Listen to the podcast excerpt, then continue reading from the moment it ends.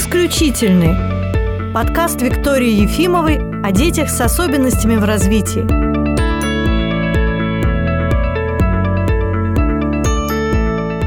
Здравствуйте, друзья! Сегодня мы находимся в студии «Пространство Белый Вороненок» и со мной Анна Вячеславовна Осовская. Всем привет! Сегодня мы будем говорить о пищевой избирательности и о том, что мы в клинике «Прогноз» и в центре «Логопрогноз» по этому поводу делаем. У нас уже был подкаст с Анной Самариной, мы очень много почерпнули из ее семинара, а сейчас поделимся с вами тем, что уже у нас практически получается. Да. Так что давай, а тогда, Аня, начни ты с того, наверное, какие дети попадают к нам на курс по работе с пищевой избирательностью, ну и вообще с проблемами пищевыми? Пока что сейчас у нас попадают к нам дети именно с пищевой избирательностью. Какие проблемы у детей, которых мы берем на наш пищевой коучинг? Это пищевая избирательность и проблемы с жеванием. Что такое пищевая избирательность вообще на самом деле? То есть если у нас ребенок потребляет меньше 20 продуктов, то, в общем, мы можем уже говорить о том, что это проблема. Причем продуктом считается там, например, ну, баночка. То есть если это всегда одна и та же баночка, ну, с какой-то смесью, это продукт. Если говорить о том, какой возраст детей, то сейчас пока мы занимаемся с детьми дошкольного возраста. И самый младший ребенок, который к нам приходил, это был ребенок 8 месяцев. Ну, те, кто обращались. Ну, то есть э, детей этим. до года мы тоже можем брать. Да. Да. Ну, вторая часть, первая – это пищевая избирательность. Понятно, что у ребенка до года вряд ли там будет 20 продуктов. Там могут быть проблемы с введением прикорма, и вот я сразу хочу обратить ваше внимание на то, что, может быть, большинству пациентов наших кажется, что это не первоочередная проблема, ну, если ребенку удается как-то накормить. И к нам приходит прогноз больше, ну, если мы говорим уже о дошкольниках, о школьниках с проблемами с поведением, с речью, с учебой. Про еду приходится там как-то выспрашивать и вытягивать, об этом рассказывают в последний момент. Но э, вот одна простая вещь. Задумайтесь о том, что мы едим и говорим одними и теми же мышцами, органами, рецепторами, то есть одни и те же части тела участвуют в этих процессах. И мы устроены так, что сначала должно сформироваться умение есть, сначала сосать, потом откусывать, жевать, и только потом у ребенка появляется речь. И вот этот вот биологический механизм, его обойти невозможно. Ну, вернее, можно, но это все равно ни к чему хорошему не приводит. Поэтому мы хотим, в общем-то, сегодняшней нашей встречи вас вдохновить на то, что,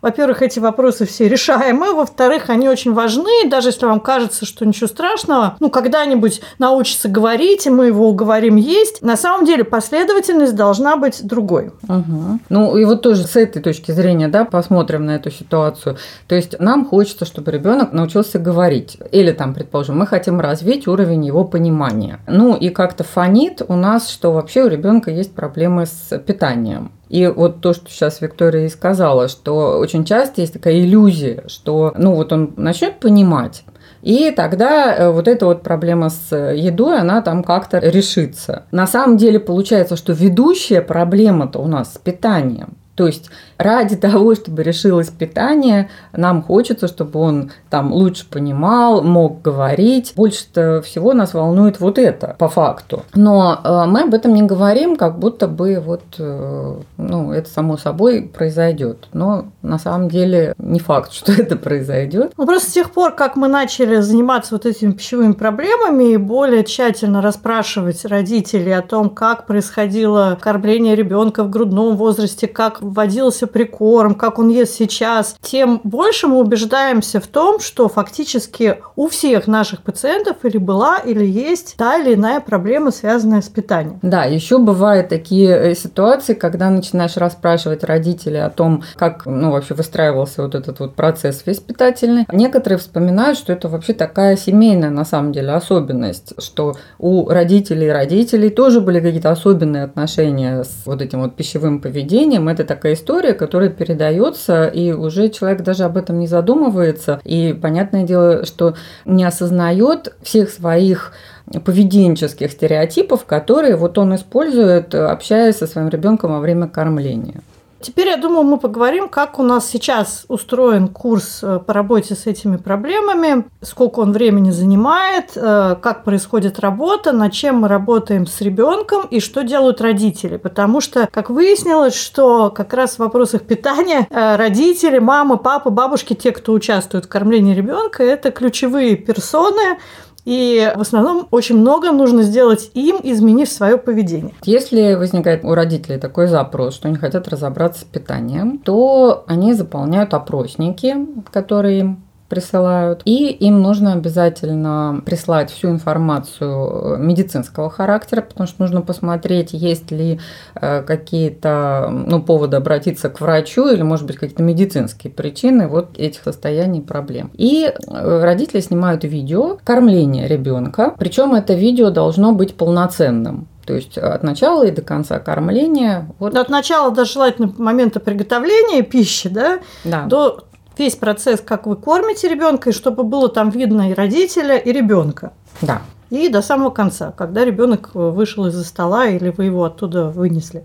Угу. И вот уже на основании вот всего этого будет встреча с мамой и с ребенком, или мамой папой и ребенком, которую мы проводим с Викторией. И э, на основании этой встречи будет уже выстраиваться дальнейшая работа с ребенком. И будет э, оговариваться регулярность наших контактов с родителями, потому что это обязательная составляющая вот этого пищевого коучинга. Ну, то есть, если мы говорим об этом первом этапе, что нужно сделать, чтобы до этого первого этапа дойти?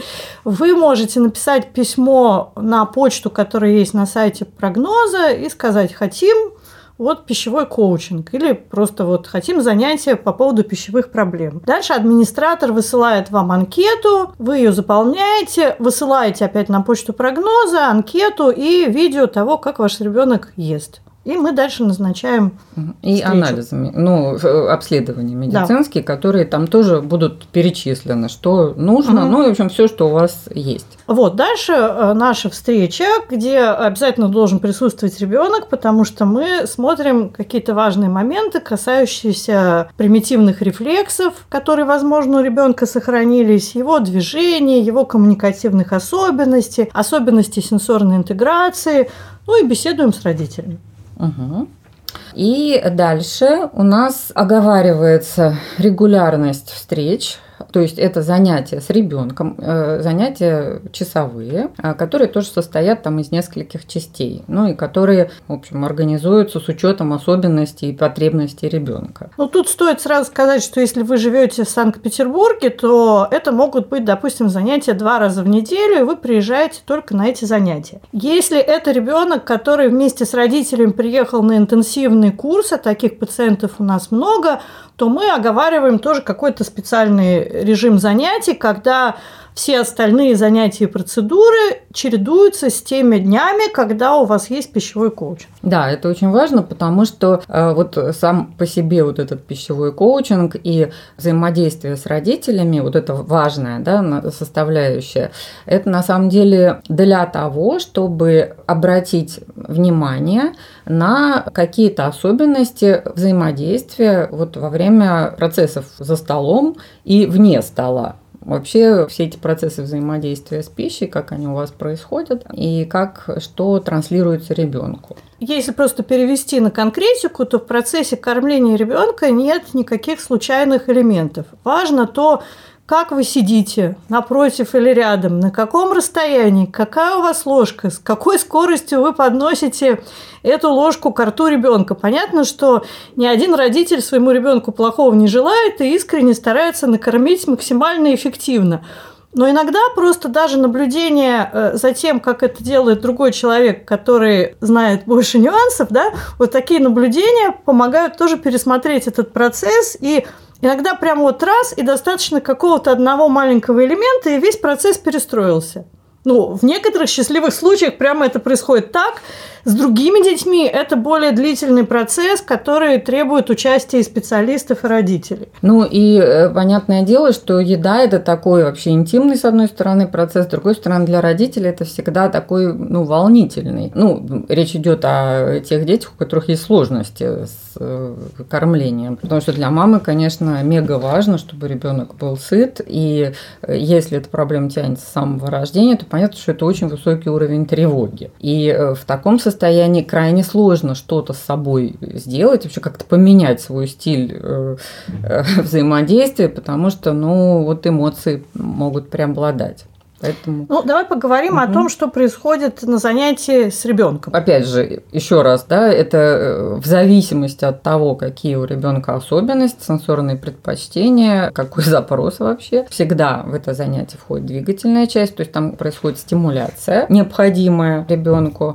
А, там есть э, всегда... Стимуляция имеется в виду определенные какие-то виды двигательной активности, которые позволяют телу получить определенные ощущения. Все взаимосвязано. Мы не можем работать с ртом, пока мы не поработали со всем телом. Да, и еще ко всему прочему, у многих детей есть, например, сложность просто находиться в статичных положениях. То есть, например, ребенок, который не может просто сидеть спокойно на одном месте, понятно, что такой ребенок, он не сможет сидеть за столом и есть потому что вот само по себе это положение для него крайне дискомфортное. Поэтому нужно что-то сделать, нужно предложить ему какие-то виды там, движений или там, каких-то ощущений для того, чтобы он мог какой-то хотя бы кусочек времени побыть вот в этом относительно спокойном состоянии. И вот тоже важный момент, который хочется заострить на этом внимание, что у нас нет задачи во время занятия ребенка кормить.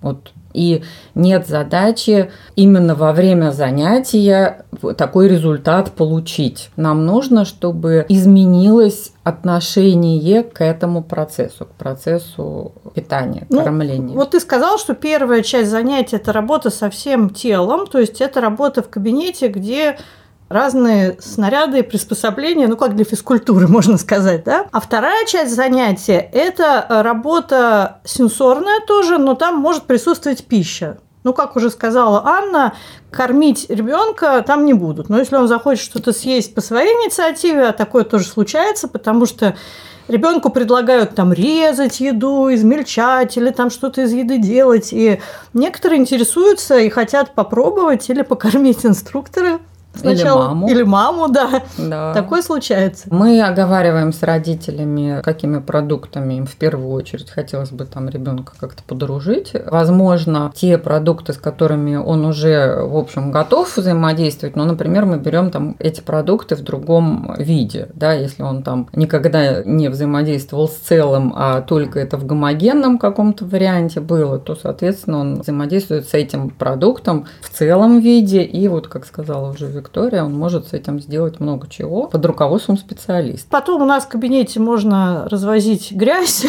и очень часто родителям нужно кажется, нужно даже, да, что дома эти процессы неприемлемы, что надо, чтобы все было максимально чистенько и на лице, и на руках. И часто важно, чтобы вот этот вот процесс развезения грязи ребенок прошел у нас на занятиях, и, возможно, дома все будет по-прежнему чистенько, а может быть и нет. Ну, Но, во всяком случае, отношение к этому изменится, и вы увидите, что это тоже не так страшно, если что-то куда-то уронили или размазали, или лицо осталось грязным.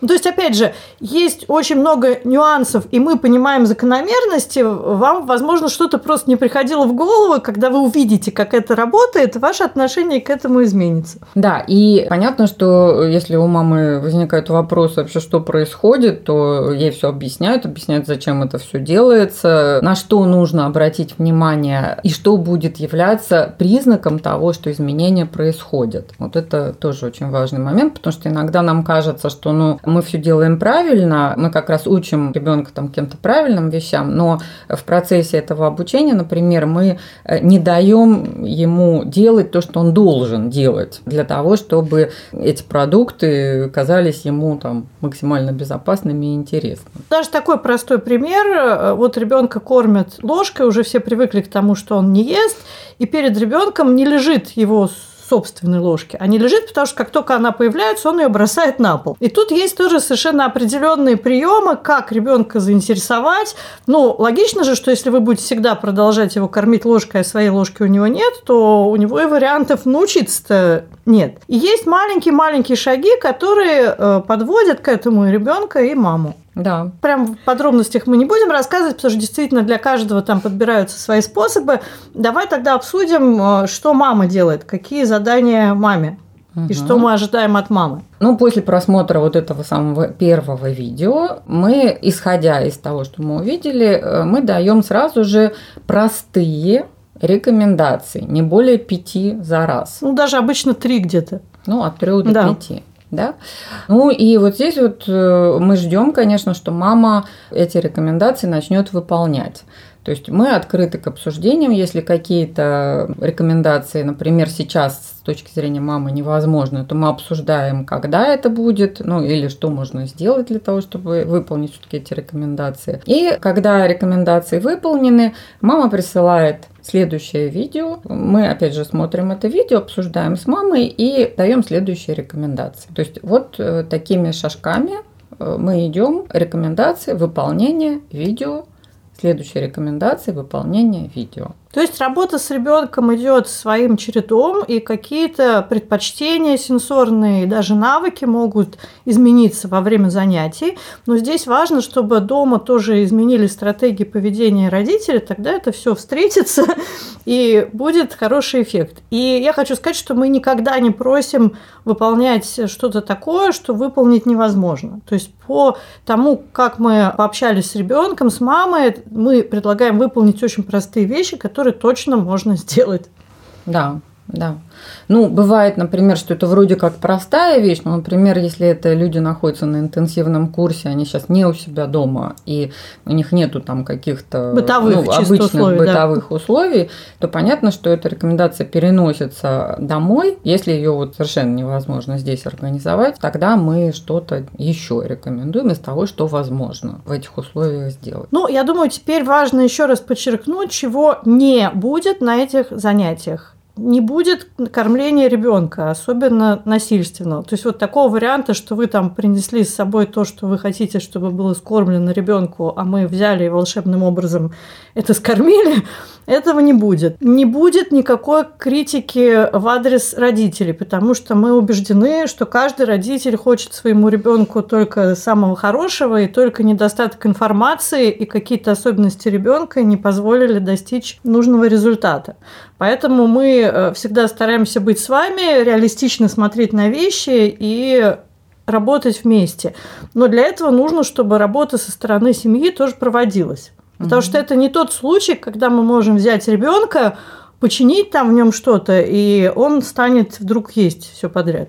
Угу. И вот то, чего тоже не будет, если рекомендации все-таки не выполняются, то э, тогда э, продолжать дальше этот коучинг бессмысленно. Да, это тоже важно заранее об этом договориться, чтобы не было каких-то ожиданий нереалистичных. Ну да, что мы даем рекомендации, там нам говорят, что, знаете, к сожалению, мы это ничего не сделали, э, но там, если мы обсуждаем, конечно, почему это все не сделано, но если это вот не сделано, не сделано, не сделано, ну тогда стало быть не время для того, чтобы что-то изменилось. Ну, я хочу сказать, что с теми родителями, которые все-таки все сделали, были прекрасные результаты, и мы очень вдохновлены этими результатами. И мы, и специалисты, которые проводят занятия Василиса и Елизавета, в общем, с большим энтузиазмом мы прямо вот каждый день с каждым ребенком, когда проводятся занятия, мы онлайн все это обсуждаем, что там придумать, что еще купить, что сделать. Это совершенно интересное, увлекательное дело, и действительно все с огромным вдохновением это делают, это тоже очень важно, потому что и дети, и родители вот этим энтузиазмом тоже заражаются. То есть это не такая реабилитация, что тут есть там проблемы, и мы будем над ней сурово работать. Это все в виде такой интересной и увлекательной игры проводится. Да, и вот по поводу того, как это нам все нравится. тоже хотела сказать. Когда у нас был первый наш э, пациент, то мы рассчитывали на очень какую-то продолжительную. Ну, то есть мы ожидали э, того, что и маму предупредили, что все будет очень-очень... Да, несколько месяцев да, маленькими несколько шажками, месяцев. да. Понятно, что это все медленный процесс, и понятно, что э, меняется в целом вся структура поведения человека медленно. Это как бы все понятно. Но когда у нас результат появился сразу, причем в тот же вечер. В тот же вечер, да. И когда и это была, это была цель курса, то, что случилось в тот же вечер. Мы увидели, на, мама прислала видео уже, и мама была очень удивлена, и мы упали ну, мы прямо вообще, от удивления. Да. Да. Но это ну, очень вдохновляюще. Это была эйфория всего центра. Наверное, мы недели две были в таком состоянии. В общем, это очень радостно всегда видеть и понимаешь, что усилия, ну, в общем, это все стоит того, и это очень круто. Ну, э, я думаю, что уже будем мы двигаться к завершению. Еще раз хочу подчеркнуть, что проблемы с едой – это не просто что-то там второстепенное, э, о чем надо думать только дома за столом. Все в нашем организме связано. И если вы хотите видеть ребенка, который хорошо говорит, может внимательно долго заниматься на занятиях, хорошо вас понимает, то в первую очередь нужно подумать о том, что должно развиться с самого начала. А первое – это способность есть, потому что это важно для выживания нашего организма. И если с этой способностью жевать, глотать, для младенцев сосать что-то не все в порядке, то это уже для вас сигнал и СОС, что пора начинать действовать, потому что чем дольше эта проблема тянется, тем сложнее с ней работать. И часто бывает так, что вот ребенок привык есть пищу в виде пюре, потому что у него когда-то были какие-то неврологические дефициты. Ну вот ему уже 5 лет, и и дефицитов-то не осталось. А он по-прежнему ест это пюре, потому что он привык, и никто не может эту ситуацию изменить. Угу. И вот тоже ситуация, например, когда ребенку пора идти в детский садик, а у него есть сложности с питанием. И часто родители думают, что вот сейчас мы придем в детский садик, и ну, вот он как-то там сам научится. Глядя на других детей. Глядя на других детей, да. Ну, действительно, периодически так происходит. Но это в том случае, если особых проблем-то не было с, с этой едой. А вот если это действительно серьезная какая-то пищевая избирательность, или это действительно трудности с жеванием, то наоборот, очень вероятно, что адаптация к детскому саду будет серьезно затруднена у ребенка, у которого есть проблемы с питанием, потому что ну, он просто там не сможет это делать. Если мы говорим о детях с особенностями, с расстройством аутистического спектра, то это проблема может быть актуальной перед походом в школу, потому что вы удивитесь, но запах, доносящийся из столовой, может быть тем моментом, из-за которого ребенок будет отказываться ходить в школу, потому что у него все э, сенсорные системы ну, настроены совершенно не так, как у всех остальных людей. И с этим тоже можно поработать, и можно научить ребенка иначе на это реагировать, научить его каким-то стратегиям, как э, в этой ситуации себя вести. То есть это все вопросы вполне решаемые. Да. А, ну и вот еще про школу, если говорить, то возможен такой вариант, да, если ребенок, например, питается из пакетиков только, угу. да, как будут на него реагировать там другие дети, когда вот они видят, что ну, вот он ест как-то по-другому. Но это тоже такой важный момент для того, чтобы ребенок нормально адаптировался в социуме, ну, чтобы он и обладал теми способностями, которые ну, для его возраста подходят, да, которые соответствуют его возрасту. И это тоже вот то, о чем имеет смысл подумать. Пожалуй, это все, что мы сегодня вам хотели сказать. Спасибо и до новых встреч. Да, всего доброго.